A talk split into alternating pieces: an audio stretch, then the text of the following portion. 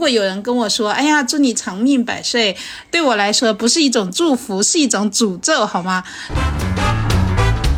呃，其实我已经做综艺节目做了非常多年，但是之前呢都是做的是幕后的工作。那这一次呢，哎，他们竟然邀请我到台前去讲脱口秀。姐因为男生他们变老，就几乎有二十年都觉得是一样的，是吧？他们最多就是从泡妞变成了泡枸杞，是吧？咱们女生变老，那是一秒钟就要从赵丽颖变成赵丽蓉，是吧所以 gentlemen，欢迎大家来到全新一期《全靠硬撑》，我是你们的小可爱星星。我是你们的大可爱小样，好久不见，我们想死大家了。今天我们还有第三位客人，它是一只可爱的小猫咪，它的名字叫海盐。海是大海的海，盐是我们就是吃的那个盐。如果在过程当中大家听见喵喵喵的声音，那就是它在参与我们的录制，正在吐槽呢。对我们已经有两个月没有跟大家见面了，真的是想死大家了。那在这两个月当中发生了什么事情呢？发生了什么呢？其实刚好到今天，真的是两个月。我在六月九号的那一天呢，就是。我感觉我的那个眼睛特别疼，然后它是一种比较特殊的眼睛疼，就是，呃，不是你揉一揉就好，而是它有条神经，感觉它蔓延到了这个后脑勺，偏头疼。嗯，我当时就有一种直觉，就是我病了。哎，现在我可知道，就是大家怎么查出来自己有病，就是你的身体会告诉你。就是，然后那天晚上就特别的不踏实。第二天一大早就去医院看，结果查出来是高血压。哦，听到这个大家没有那么吃惊是吧？大家都等着什么肿瘤是吧？没有那么严重，但是对我来说也非常严重了。因为是这样的一个背景，告诉大家哈，就是我们家是有长寿基因的。我的外婆太，就是外婆的妈妈，活了一百零六岁。哇，啊，对。如果大家想知道她的秘诀，我现在可以告诉大家，她最爱吃的就是。可乐泡饭 啊，大家可以学起来，可以学起来，又又又。然后呢，所以如果有人跟我说，哎呀，祝你长命百岁，对我来说不是一种祝福，是一种诅咒，好吗？所以我就有恃无恐，因为觉得自己身上有这样的长寿基因加持，知道吗？就是，所以我就胡吃海塞，那基本上有。十年的时间，我就是想吃啥就吃啥，然后呢，就是想干嘛就干嘛，想什么时候睡就什么时候睡。然后在我这么做的情况下，我感觉不是有一句话说，就是人这一生能吃的东西是有限的，只有一辆列车那么长。我感觉我现在就是我在当时已经吃到别人的车上去了啊，就有这么的夸张。然后呢，就是在六月九号那一天就查出来是高血压，还挺吃惊的，因为呢，就是。是，就是这高血压的危害也不用跟大家说了，大家都知道。然后我们家族也从来都没有这样的一个病史，所以对我，我当时就真的相当自责，就说我怎么能够躺平成这样？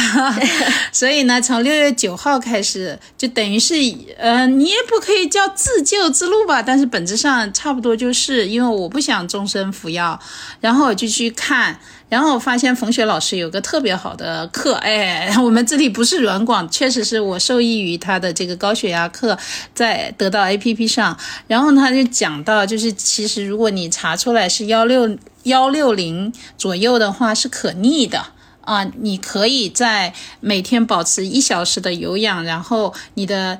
体重降下来，然后它是有可能恢复到正常值，比如说一百三以内啊，这样子你就是可以不用服药的。哎，我就抱着这个希望，然后从六月九号开始就开始健身了，然后到今天是呃两个月的时间，然后当然也开始瘦身了。那现在是一百一十八斤的我在跟大家说话，然后瘦了有十三斤，然后还在继续瘦，大概是。呃，我的一个目标哈是要 是要瘦到九十斤哈，呃，这个待会儿再跟大家说为什么要定这样的一个目标。但是呢，就是这是我在过去的两个月当中发生的一件，就是让我有很大改变的一个事情。你把你的体重暴露了。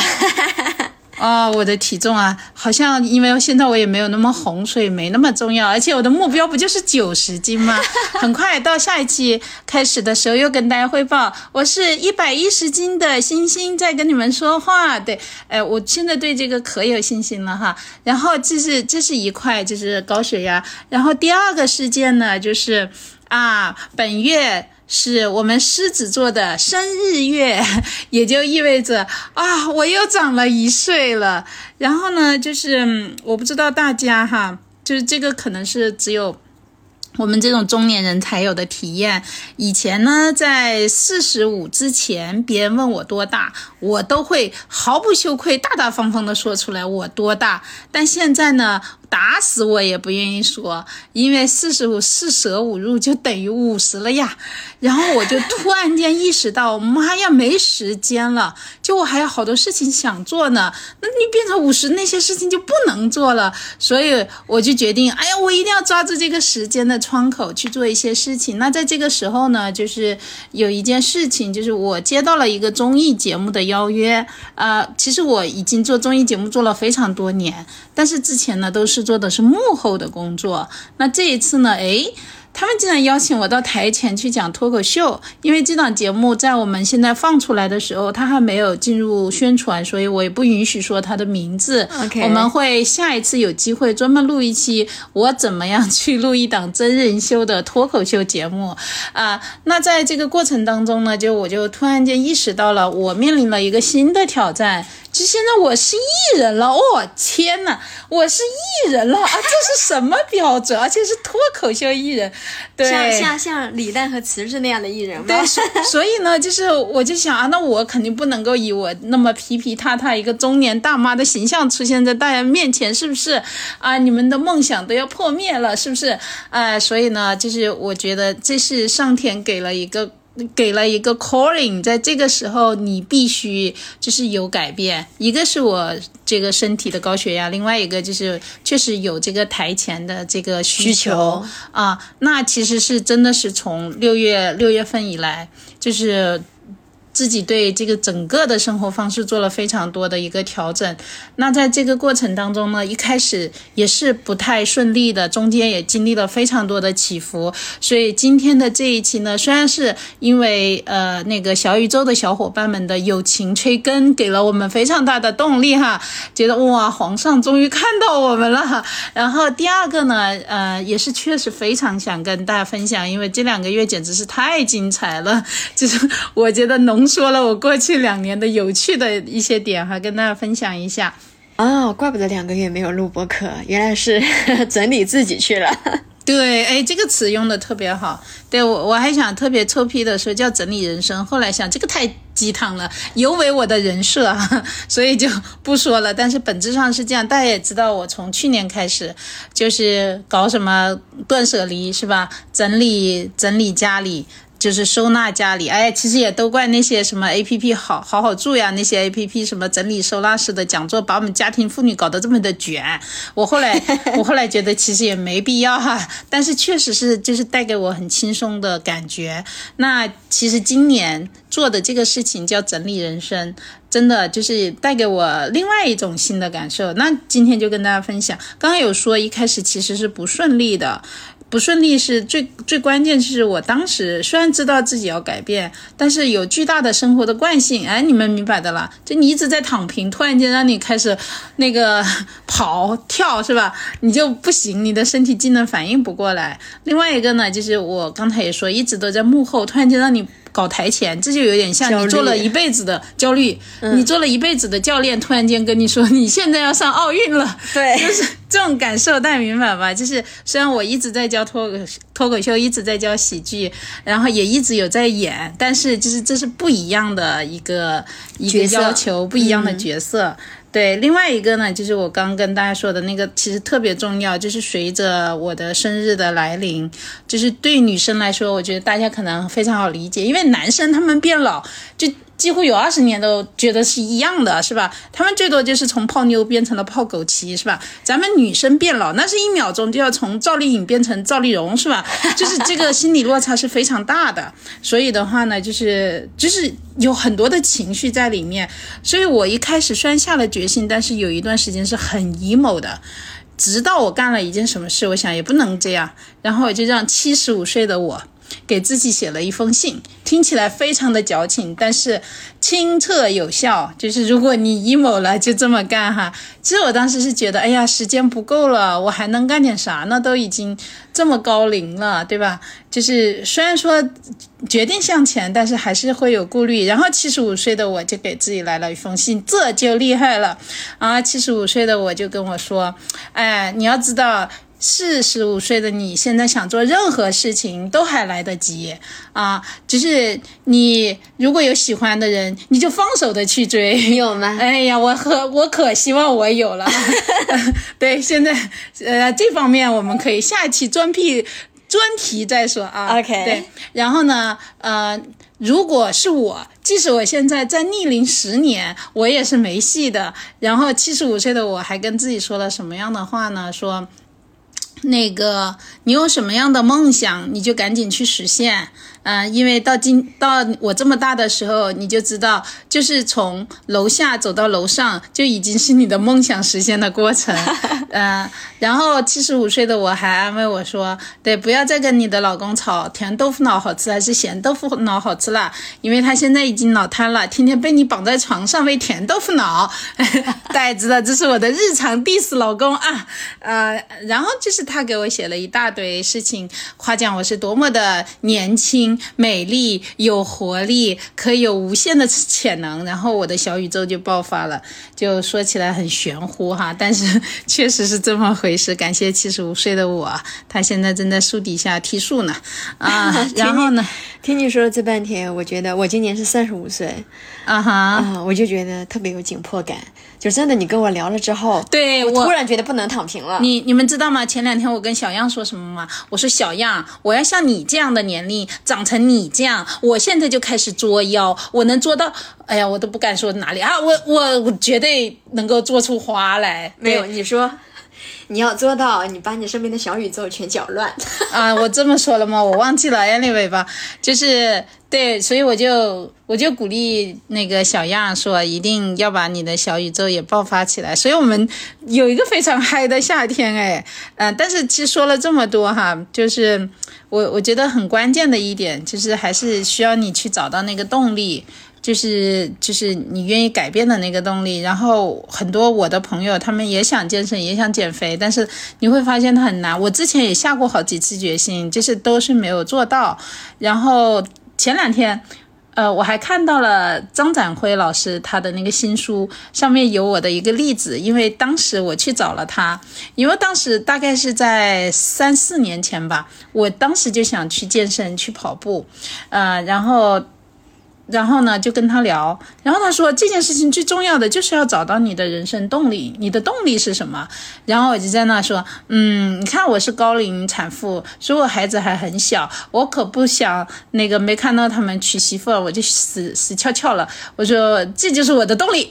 啊，然后张展辉老师特别感动，然后大笔一挥，把我的事例写进了他的书里，说：“看，这是多么个伟大的母亲，这是多么伟大的母爱。”但是我现在要诚恳的向张老师道个歉，哎，这都是谎言。这个不谎，不是说我当时说的是谎言，而是我之后发现这个事情他没有能够激励我，就是我并没有去行动，我并没有去健身，我并没有去跑步，我就是还是。吃饱了就睡，对，真是体现出一个喜剧人的躺平的精神，对比李诞还躺得更平。你看这个是号称自己躺平的人，哪个综艺节目里头没有他？对，就是我是真的彻底躺平哈，就是平时就守株待兔，做项目也是这个样子。然后就就现在我意识到，真正让我发生改变，这两个月去做了非常多的改变，是因为就是。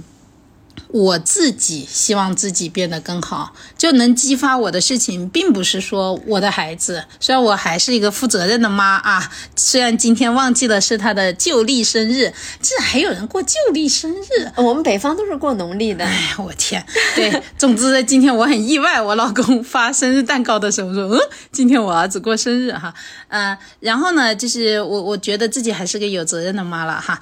但是呢，就是我觉得激发我的那个点。点真的让我小宇宙爆发的那个点，是我自己要变好，就是我自己，就是突然间我的角色改变了，我决定。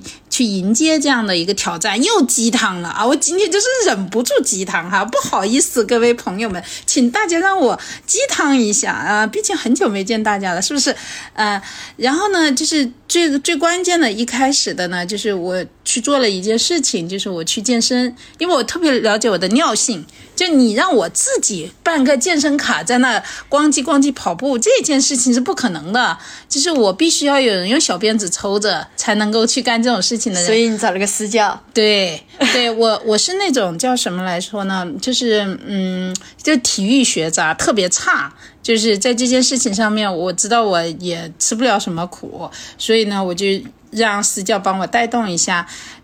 结果呢，我就觉得这个事情很对，因为就是跟着练练啊练就练下来了，而且呢，就是呃通过这整个的这个练习呢，就是也熟悉了一门学科吧，我觉得也是。另外呢，就是试教呢，可能跟大家想象的不一样，就好多人。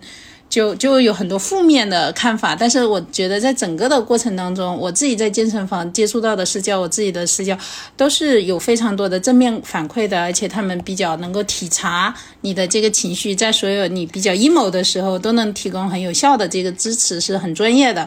呃，所以大家如果可以，如果可以的话，也可以用。私教帮助你开始前面的这个助跑。另外一个事情呢，就是随着你的身体的瘦，你其实会有很大的信心。因为当你的体重是一百四的时候，哎，我是说我哈，然后你就会发现大家都叫你大姐，有的时候会叫你大妈，是吧？然后当你一百三的时候，你就发现，哎，大家开始叫你姐，啊，这就感觉好很多了，是吧？大姐和姐是有区别的，你不觉得大姐要比姐要大十岁左右吗？对，然然后。当你再瘦到一百二的时候，你就发现开始有人叫你小姐姐。哎呀，这个就是太爽了，这样多了一个字是很不一样的。对，所以我的目标就定到九十，啊，到那时候大家可能就可以叫我小姐。哎，这可不能瞎叫。小姐在语境里可不是那种小姐，是教室小姐，好吧？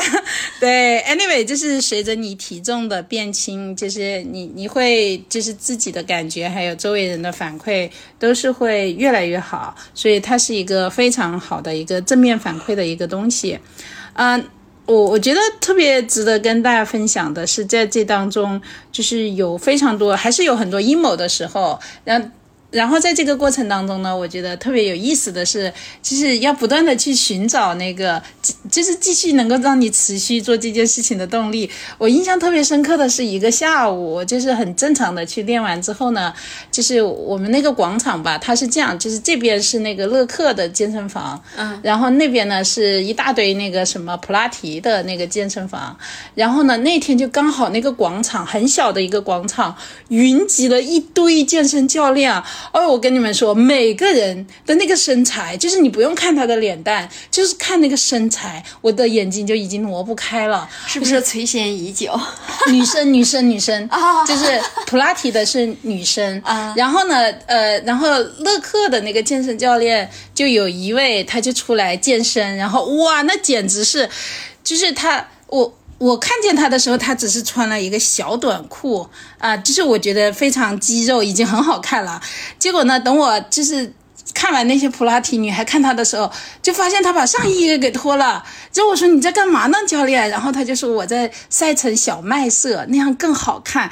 天呐，我就觉得那天是全天下的教练都在发福利啊！非常遗憾我没有拍短视频哈，给各位姐妹们分享。但是就是真的是我，不仅是姐妹们，兄弟们也想看，兄弟们也想看，就是理解理解理解。然后我就意识到，在健身教练的世界里，只有两种人，第一种就是。是健身成功的人，还有一种就是没健身的麻瓜，就跟那个 就跟哈利波特一样，就是知道吗？就是特别有意思。当我明白这个平行宇宙之后，我就说这不能忍啊！就我们肯定不能当麻瓜呀，那我们肯定得去健身啊。所以呢，就是我这是我持续下来的动力，就是避免被教练们看不起哈，呃，避免成为麻瓜，避免成为麻瓜，对。然后麻瓜怎么写？麻就是麻子的麻。麻瓜就是吃瓜的那个瓜，对对对对，《哈利波特》里头不会魔法的都是麻瓜，真的侮辱性极强，是吧？大家要练起来，是吧？但这件事情呢，就是他特别好。然后我现在就开玩笑说，我的心愿真的是带着魔鬼的身材去见上帝。呃，另外呢，就是他让我也调整了一个，就原来我觉得健身这个事情，我就是高血压降下来就行了嘛，特别神奇，就在一个月的时候就成功了，就降下来了，在一百三以内了。呃，然后呢，就现在还在随着体重往下降，它还在往下降。啊，然后。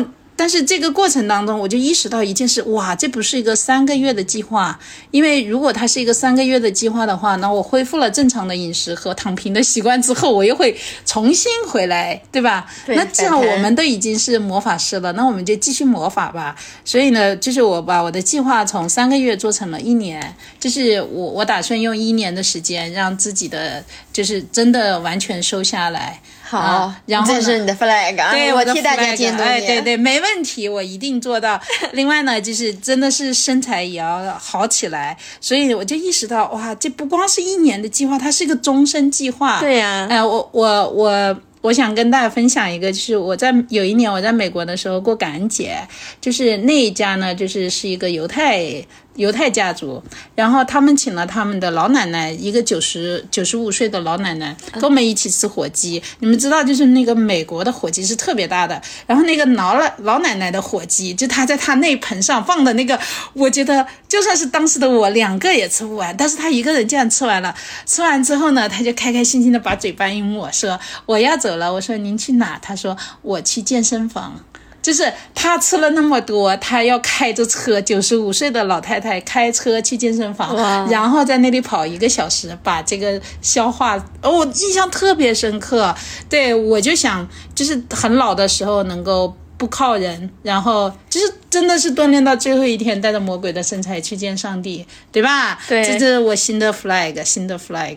呃，另外一个我觉得对我改变比较大的是这个对食物的态度。刚刚也说了，怎么讲？嗯，就是不是有一句话乔布斯说的吗？Stay foolish, stay hungry，就是老是保持那种饥饿的状态哈。我一直以为这是个比喻，但是现在我发现它就是一个对事实真相的一个陈述。就是当你老能保持一点。点饥饿感的时候，像我现在，我就感觉很好。呃，这是一种什么感觉呢？就是生活在你的掌控当中，就是我想。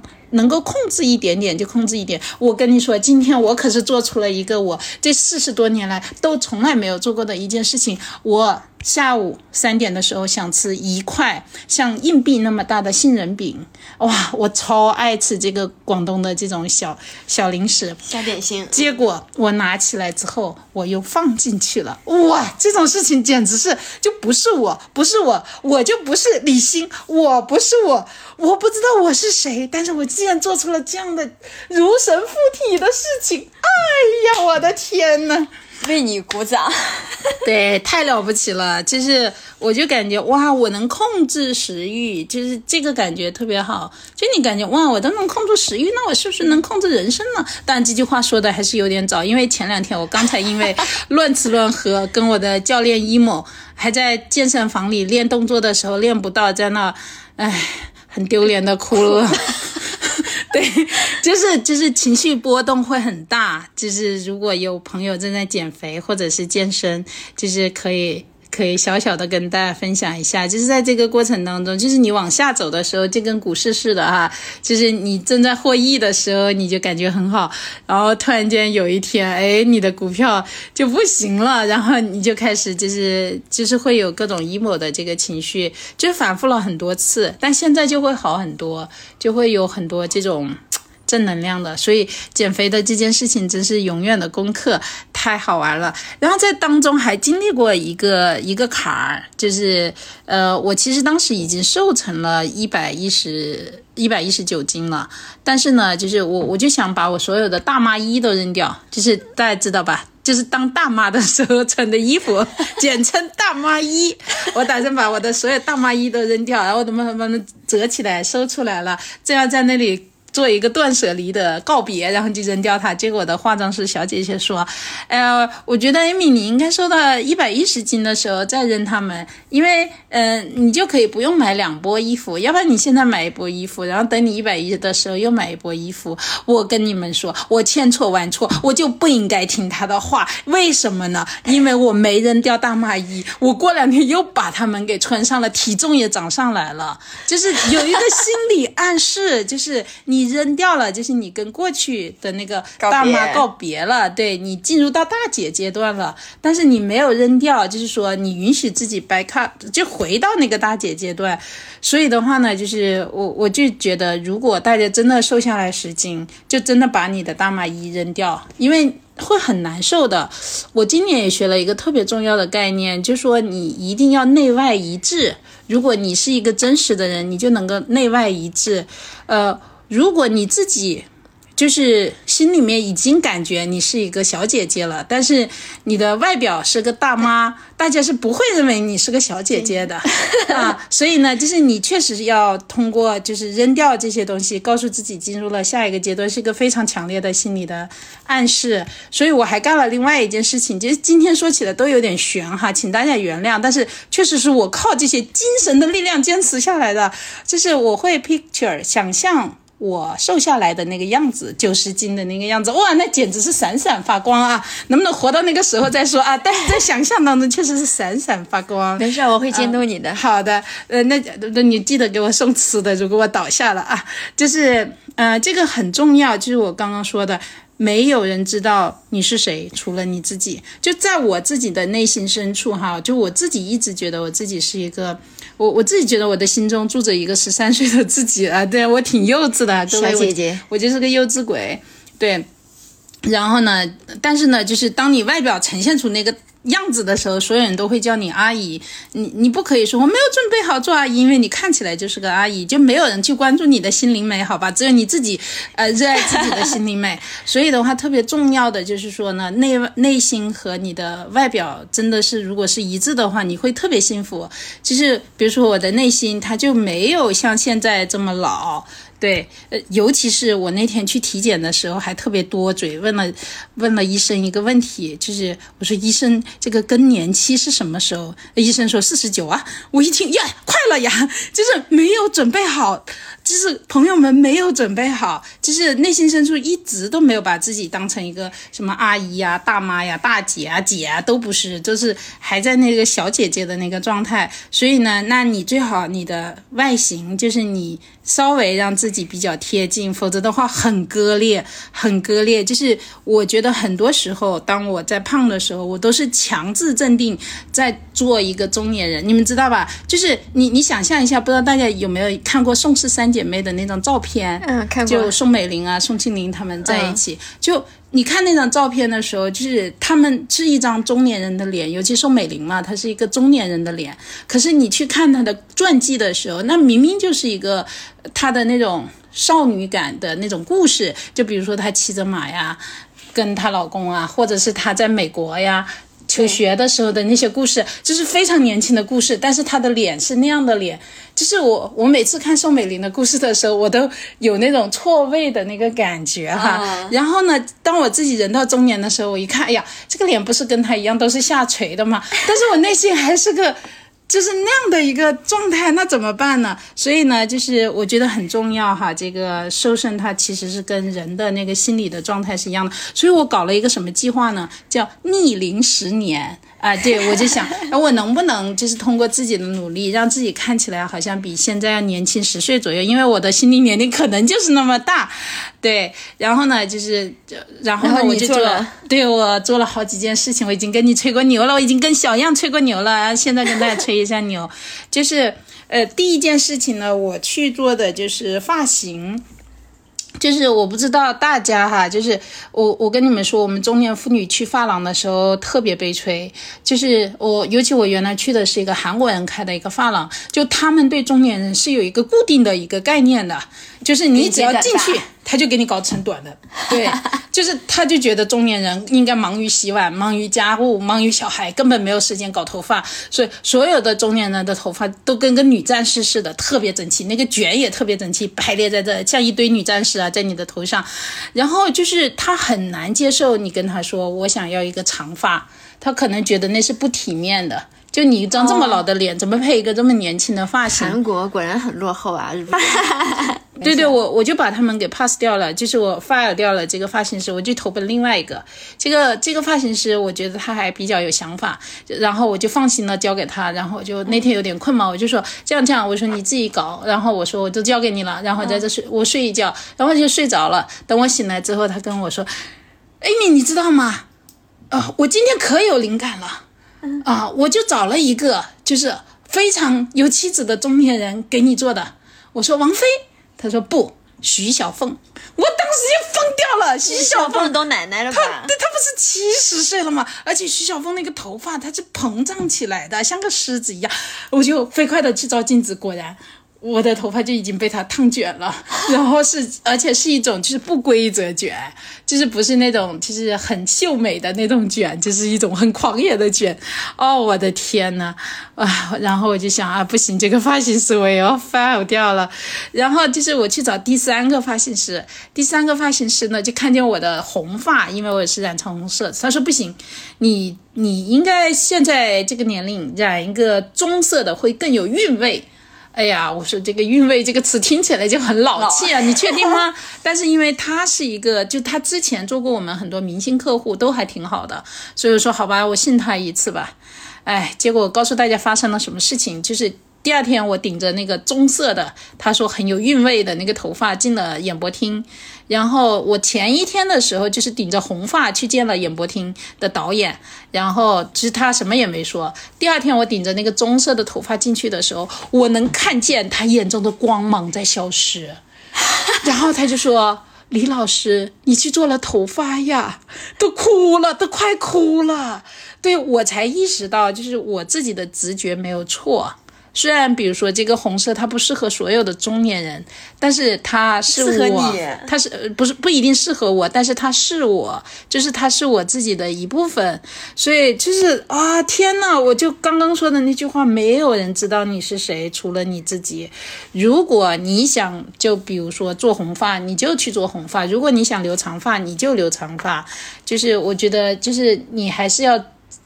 真真实的对待你自己，忠实于你的内心，不要管别的人怎么说。发型这对你是小 case 吧？你不是还度这度那的？哎呀呀，度这度那也要敢呆说，因为现在我就正顶着半边脸来。镀了半边脸来跟我们的小样在聊天呢，就是我之前吧，我跟大家说，哎，我跟大家说，我可是个矫情的人，我就觉得，哎，你们都俗俗死了，尤其是我旁边好多女演员嘛，是做什么抗衰呀，还要去镀脸，还要去镀脖子，哎呀，我才不干这些事情呢，对，然后呢？很遗憾，到现在，因为我决定，我既然到台前了，我就要以一个艺人的标准要求自己，我就发现，哎呀。这个博文怎么有这么多圈呢？这个脸看起来为什么不受，就是还是在受地心引力的这个影响这么严重的？所以呢，我也开始去度脸和度脖子了。真的是人不能免俗啊，什么话都是说的太早了。但是这件事情我没有想到的是抗衰这件事情我没有想到的。如果大家觉得私教的钱很贵，然后什么什么的做做发型的钱很贵，去搞你的行头的钱很贵，我跟大家说在。丢脸这件事情面前，那都是小巫见大巫。我的一个朋友告诉我，他就是做脸，他花了五十万。我的天呐，五十万啊啊！我让我好好的喘一喘气。对，然后呢，就是他随随便便就可以花个好几万，就很轻松打一针什么，就多少多少，这样就加起来。然后我觉得这已经很夸张了。然后我的另外一位朋友告诉我，他现在。就是因为他跟一个非常好的这个呃干细胞的实验室的老板，呃，就是非常好的关系，所以他去他们那边打那种针。啊、就是可以说是驻颜针吧，大家就这么理解吧。然后那个驻颜针是一百万一支，我的天呐！我怎么有这么有钱的朋友？我以前怎么不知道？哎呀，我的天！然后就是刚刚小样还问我有没有效，确实是有效的。我那个朋友真实年龄是四十七岁，嗯但是他打了这个针之后吧，看起来就像四十岁。小样说没啥区别，嗯 不是六七岁，对六七岁，但是对于中年人来说，就是能便宜，能能能能能年年轻六个月也行啊。天对，啊就是这个意思啊。说六七岁那已经很了不起了，但是真的是匪夷所思，匪夷所思。就是啊，我觉得这个真是一个无止境啊，差不多就行了，我打算躺平了。我有性感的，我有性感的大脑，各位，我有性感的大脑，以后请欣赏我性感的大脑，不要不要要求我性感的脸蛋和身体了，好吗？不不不不不，嗯，这不能算，flag 都立了。对对，我可以瘦下来，嗯但是确实这个太吓人了。对，呃，然后反正呢，就是我觉得那些很俗气的事情，我跟你们说，当我自己到了那个年龄的时候，我简直不能免俗，每个都试了一遍。一个是这个度脸，自己打脸；第二个呢是啥呢？就是我竟然去参加了一个身心灵的灵修营，我的天呐！天你只要听到这几个字，你就觉得你老了五十岁，对不对？我的，在我看来，就是参加这种什么身心灵这三个字以及灵修，嗯。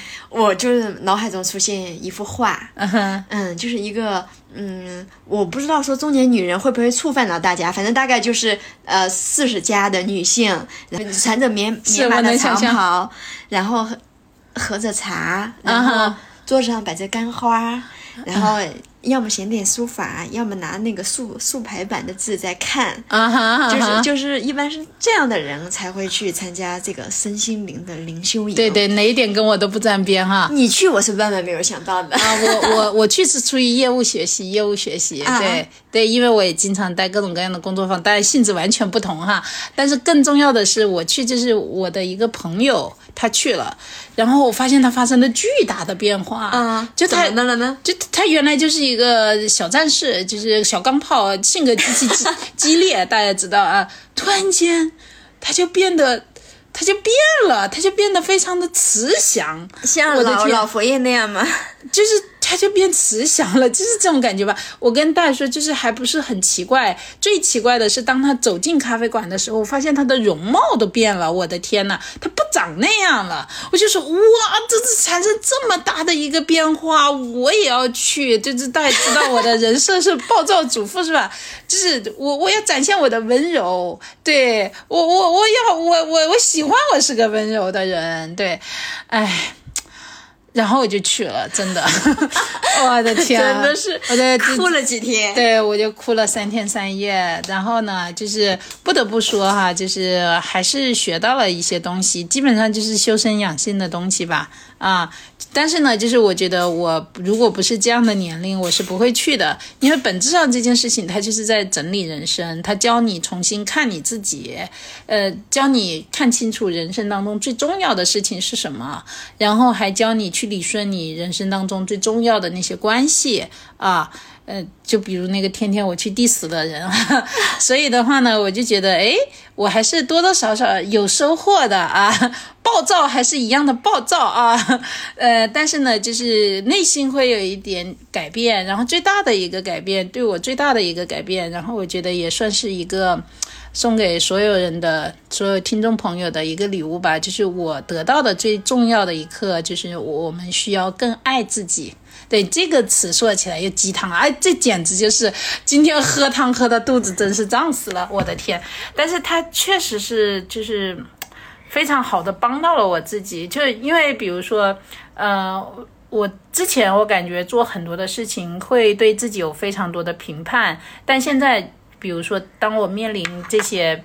就是所有的，哎，我们也说转型吧，厚着脸皮说啊，转型的这个压力的时候，我就发现，就是如果你真正的做到了爱自己，啊，就是所有的这些压力，它其实能够激发你变得更好。对啊、就是你会少掉非常多的怀疑的声音，还有呢，就是它它里面有个观念我特别喜欢，就是他是怎么理解爱情的呢？他说，爱情就是当你爱自己爱到满意而出，你就会爱别人。哇，我觉得这个定义真的非常高级，他就避免了很多我们人生当中可能会有的纠结。我觉得这个还是挺重要的。就是当当你满意而出的时候，就是你其实无所谓。哎，对对对，你理解的极其，不愧是学哲学的小样。哎呀，我们总是能那么的同品。哎呀，我的天呐，我的赞美遍布全世界啊！总之，我现在就变成了一个超级正能量的人。我跟大家说啊，就是真的是超级正能量。呃，就反正这几天是这样吧，过几天不行了，再跟大家哭诉哈。啊，总之呢，就是好好的把自己的人生整理了一下啊，爱自己哦。然后最后呢，今天时间也差不多了啊，那个给大家送一个。游戏，这是我的职业毛病啊！天天带大家玩游戏，所以最后呢，就送给大家一个特别好的帮助大家整理人生的，或者说能够对自己有一点改变的一个游戏。因为我在这个游戏当中确实有一点改变。这个游戏叫做“我愿意”啊，如果可以的话，你现在就可以拿出来一张纸，在这个纸上面呢，你就分成生活啊、情感。和其他，或者是生活、事业和其他，呃，就随便你定义了，一共三大块，每一块请你写出三条，我不愿意。就比如说生活上，你可以说，呃，我不愿意总是帮我老公收拾臭袜子，打个比方说，啊，然后比如说事业上，你就可以说，啊，我不愿意总是帮甲方擦屁股。啊，然后其他你可以说，就是我当时其他上面写的一条，我一点也没有想到，就是老师要求你按照本能写就好了。我我写的是我不愿意把英语学得非常好。啊，就很有意思，他会暴露你的一些想法，这就这说明就是学不好。对，因为因为是这样，就是我不知道之前有没有跟大家说过，我就是那种第二名人格，嗯，就是我从小到大虽然说是，就是我我自己其实不觉得自己是学霸哈，为啥呢？因为我每次逢大考都是第二名，就是从小学生、初中、初中生、高中、高中生、大学都是第二名，呃，然后呢，就是我后来就意识到自己有一个问题，就我为什么不去努力一下拿那个第一名呢？就包括我的班主任老师也跟我谈，就。说你为什么不再努力一下呢？我就发现我不能。后来我就找到了后面我真正的原因，就是我很担心我努力了，最后没有做出来。就是我最后仍然不是第一名，那就证明了我的失败。那还不如现在就躺平，让大家看看我多么聪明。我只躺平了，我也能考一个第二名。对，然后我觉得这样的人自我保护，对，这就是他其实是一种虚弱的表现。他就看起来好像很聪明，其实他害了我。就包括就比如说，为什么我去做幕后？因为我担心我做不好台前。然后，然后你看，你都努力了，你还做不好台前，对吧？你讲的段子还没有那么好笑，那还不如去当个老师呢。就是总是给自己留后路。然后我一看，哇，现在时间就是进度条已经这么紧张了，没有时间了。如果我有想做什么事情，我就赶紧去做，没办法。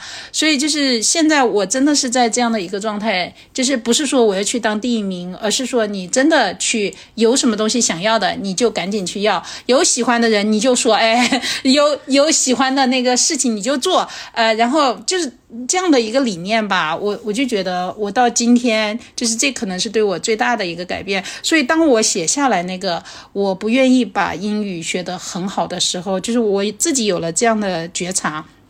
然后呢，他的第二步是什么？把所有的我不愿意的那个布置划掉，变成我愿意。然后这就是你的 flag，这就是你在比如说最近三个月你必须要做到的事情。所以我的那一条就变成了我愿意把英语学得很好。我的天呐，就是就大家明白吗？就这这个就是就是动力，就是这些奇奇怪怪的中年人的玩意还是管点用的啊！至少从昨天开始，我不光是开始学英语了，我还把粤语学起来了。就是我粤语也属于那种，就我身边的人都能说，因为我家里人是在在两广地区嘛。但是我是属于能听不太能说的那种，简单的 survival 的那个级别能说，但是再难就不行。所以我也学起来了。啊，所以的话呢，就是我就觉得哇，就是这这些东西，不管它鸡汤也好，神神叨叨也好，怎么样也好，它最后起效果了，就是你受益了啊，对就是我受益，大家就是跟着受益，呃，大家学起来就早受益，哎，听起来怎么像传销呢？哎呀，我们今天就开始鸡汤喝的差不多了啊，啊，没，还有一个鸡汤，我给你补一下哈。嗯就刚刚你说第二名人格的那个时候，你是呃后来剖剖析自己是因为软弱，其实是害怕。害怕，觉得自。己努力了，也害怕自己没有得到第一，对对然后要接受那个失败你看。强者是怎么想的？科比啊，我的偶像科比。哇，这个真的是好伤心啊！嗯一把刀子，嗯，对你说，他说，他说，如果非要有个第一名，为什么不能是我呢？嗯哼。然后他的另一句话是说，在我看来，第二名是最大的失败者。嗯，就是因为他们总决赛嘛，哈，嗯都走到总决赛了。如果对让对方得了冠军，那你肯定就是最大的失败者啊。嗯哼嗯，所以他就是不留不给自己留后路，因为我也做不到，我很虚弱，所以他才是我的偶像，这才、那才是强者。啊、对，anyway 吧，就是到最后，老师有问一个问题说，如果你可以给你的人生打分的话，你觉得自己可以活到多少分？就我经过前面之后，我就大呲呲的举手，我说我一百分，就很丢，很厚脸皮。对我，我觉得还是有影响的，就是对不管做不做得到吧，你心理状态是那种说，哦，我能去做，但是我也有另外一个觉察，就是我不再要求我的孩子去做这些事情，啊这是我的人生，对。那这个身心灵蛮管用，管用。呃，管用吧？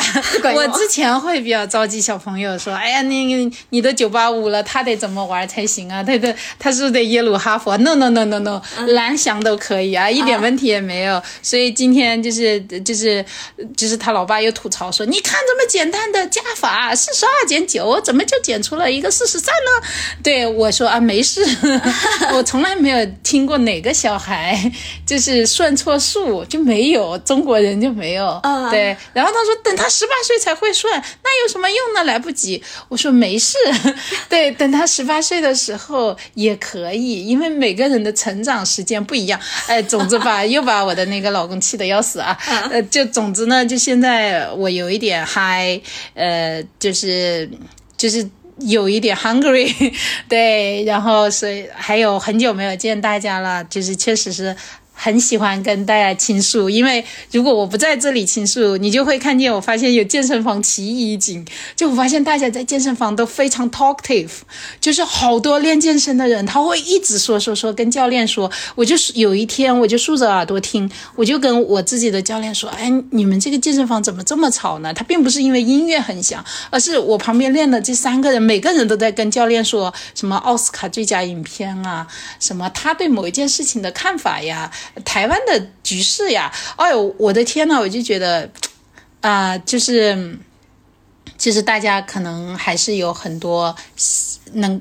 不能够沟通的地方，不能够梳理自己的地方吧，啊，所以就是有机会能够在这里跟大家聊聊，挺好的。谢谢大家的倾听。哎，非我要讲一句，当着大家的面，在这里再帮艾米，反正他前面已经立了那么多 flag，再立一个 flag，撑住周更。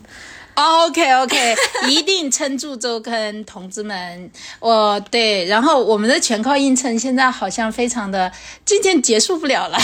我们的全靠硬撑真的是很有意思诶，因为呃，我后来就是在健身的时候，就是发现诶，我自己撑，呃，这是叫什么？就是平呃平板，撑然后就突然间就很厉害了，原来只能撑两分钟，而且还嚎叫。叫的像个娘们儿似的，然后呢，那现在呢，就是我突然间就发现，哎，自己可以发力，然后撑到六七分钟都没有问题了，就是还是挺有趣的一件事情。就是你的小宇宙是怎么样的，你自己可能都不知道吧？对啊，anyway，希望大家的小宇宙也在这个夏天爆发起来，然后秋天了，已经立秋了。是，然后那个欢迎大家留言，然后我们多多交流，谢谢大家。哦耶！这就是本期的全靠硬撑，我们回来了，朋友们，祝大家都生活愉快，生活多坑，全靠硬撑，人生多坑。全靠硬撑。哦耶！再见。拜拜。本节目由现在喜剧和推出。